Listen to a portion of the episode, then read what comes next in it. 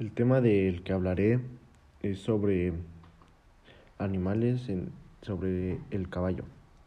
El autor de este artículo es Blog Terránea en 2009. El caballo que hoy conocemos es el resultado de la evolución de muchos años. Es el resultado de el Ecus ferus, como es su nombre científico, como ahora lo conocemos como caballo que ha sido utilizado para trabajo e incluso para transporte. A través del registro fósil llamado Eophius, un pequeño mamífero herbívoro que vivió durante el Eoceno hace 55 millones de años en América del Norte, se supone que él desciende todos los equidos posteriores, incluido el Ecus y el, el fue alguna vez considerado como uno de los miembros más antiguos de la familia Equidae, antes de su especie tipo H. leporinum. Fue reclasificada como un paleotérido, un tipo de perisodáctilos relacionados tanto con los equidos como con los bronteóridos. A primera vista era similar era similar a un perro pequeño. La evolución posterior del Iracoterium se hizo aumentar la altura hasta los 115 centímetros y perder sus dedos hasta parecerse monodáctilo, es decir, con un solo dedo. Poco a poco su único dedo fue endurece, endurece, se endurecería mediante mutaciones hasta desarrollar cascos que les permitieran huir de los depredadores en esa época. Aparecieron a la vez en Norteamérica y Eurasia diversas especies y géneros relacionados ser que las especies euroasiáticas desaparecieron, sin embargo las especies americanas dieron lugar al olígeno, al género Mesohippus del tamaño de una gacela, que tenía solo tres dedos en las patas delanteras, que ya presentaba pies con formas de casco. Algo más tarde, en el Mioceno a Mesohippus se les sucedió Hippohippus y Anchiterium, que se cree que ambas especies colonizaron después Europa desde América del Norte. Otros descendientes del Mesohippus fueron Miohippus y Merihippus. Este tipo de género desarrolló dientes con coronas muy altas, lo que le permitió, a diferencia de Icoterium, Iracoterium, que pastaba hierba a ramonear hojas y brotes de árboles y arbustos, entre los descendientes de hasta ahora los caballos se ocupan, aparte de caballos para tiro, los caballos ligeros se ocupan para deportes ecuestres, como ellos son el salto de obstáculos, la doma clásica, carreras de caballos, carreras de tiro pesado, enduro ecuestre, juego de polo, pato, enganches o atelajes ecuestres.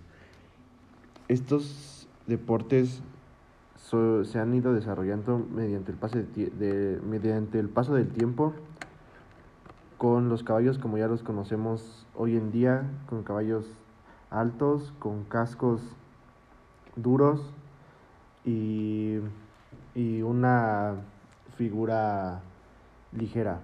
En la actualidad destacan caballos conforme su temperamento y las razas se dividen en caballos de sangre fría, que son aquellos de temperamento muy tranquilo. Por lo general en este tipo de caballos son de razas pesadas como el percherol Percherón, Clydesdale y el Frisón. Los caballos de sangre tibia son conocidos comúnmente como warm blood. Son razas obtenidas del resultado de la cruza de caballos de sangre fría con caballos de, sangre caliente, obteniendo de los primeros su tranquilidad y docilidad y de los segundos su agilidad y ligereza. Los más conocidos son los de origen alemán, hanoveriano, westfiano y Trakehner pero existen Warmbloods de otros países. Los caballos de sangre caliente son caballos de temperamento alerta y nervioso. Tres de las razas características de este tipo son el caballo árabe, el pura sangre inglés y el pura raza española. Los colores y razas de caballos. Los caballos muestran una gran variedad de colores de capa y de razas distintivas que dan lugar a amplio vocabulario descriptivo y especializado.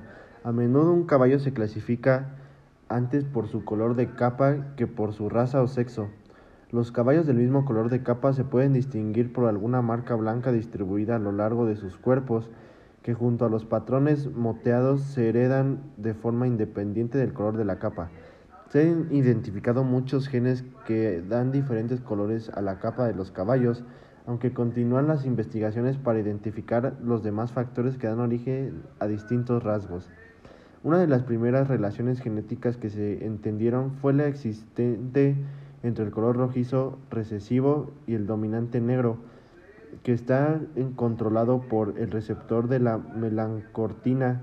Otros alelos controlan al moteado, el intercalado de pelos blancos, la suspersión o dilución del color y otros efectos que crean las docenas de posibles colores de capa de los caballos.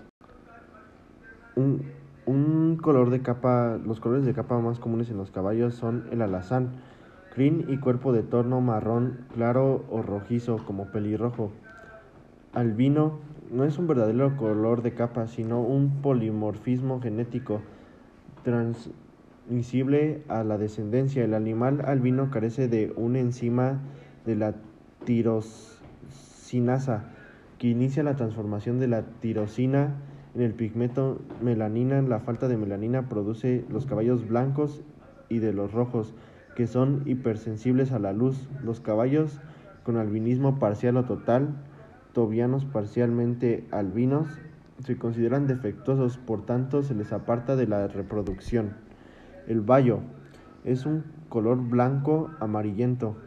El color blanco es una capa difícil de encontrar todo el cuerpo debe ser de color blanco sin ningún otro tono.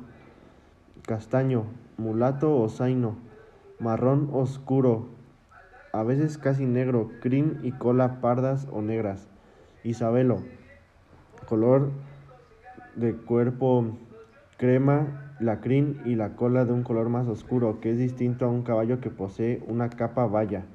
Negro, capa de color Negro se admiten zonas blancas en pies y cabeza. Palomino. Marrón muy claro, cola y crin blancas o claras. Esta capa es poco común, puede ser muy apreciada en algunas razas. Estas son algunas, algunas capas en los caballos, sin comentar que hay muchísimas más capas y colores en diversas razas de caballos. La situación actual de los caballos es que en 2007 la población mundial de caballos se estimó en más de 58 millones de animales. De estos, más de 9.5 millones estaban en Estados Unidos.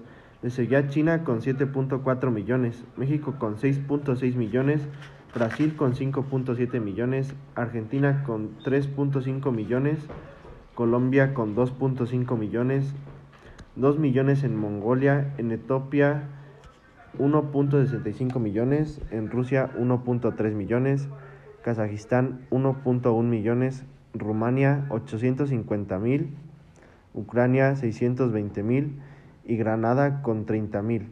Algunas fuentes estiman que la población en 75 millones, siendo China el país con más animales, 10 millones, sin embargo, según la mayoría de los estudios de la población equina mundial, se ha reducido desde su punto máximo en 1961, cuando eran 61 millones. distribución en el año 2003 de la población de caballos domésticos, representada con un porcentaje de la cabaña equina nacional mayor en ese momento China, con 8. La distribución de estos animales en China es aproximada de 8 millones 88 mil animales. Sin embargo, en Europa su población ha decaído de 14 millones en 1800, pasaron a la mitad en dos siglos. En Reino Unido había de 1 a 3 millones, en Alemania 4 millones. Más, más al iniciarse el siglo XX, en Estados Unidos la población también sufrió una caída. A mediados del siglo XXI, a mediados del siglo XIX, eran 8 millones un millón en estado salvaje. En 1915 llegaron a un máximo de 21.5 millones, 2 millones de caballos salvajes.